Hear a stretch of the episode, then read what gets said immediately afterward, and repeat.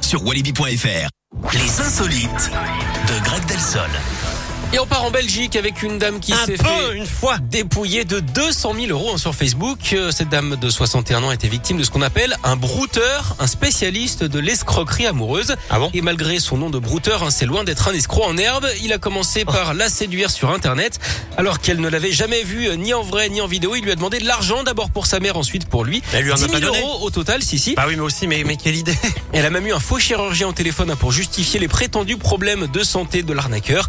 La victime, complètement sous son emprise, a même vendu un appartement en Espagne pour lui. Non mais c'est un sketch. Non, non, au final, elle n'a plus rien, elle n'a même aucun recours. hein.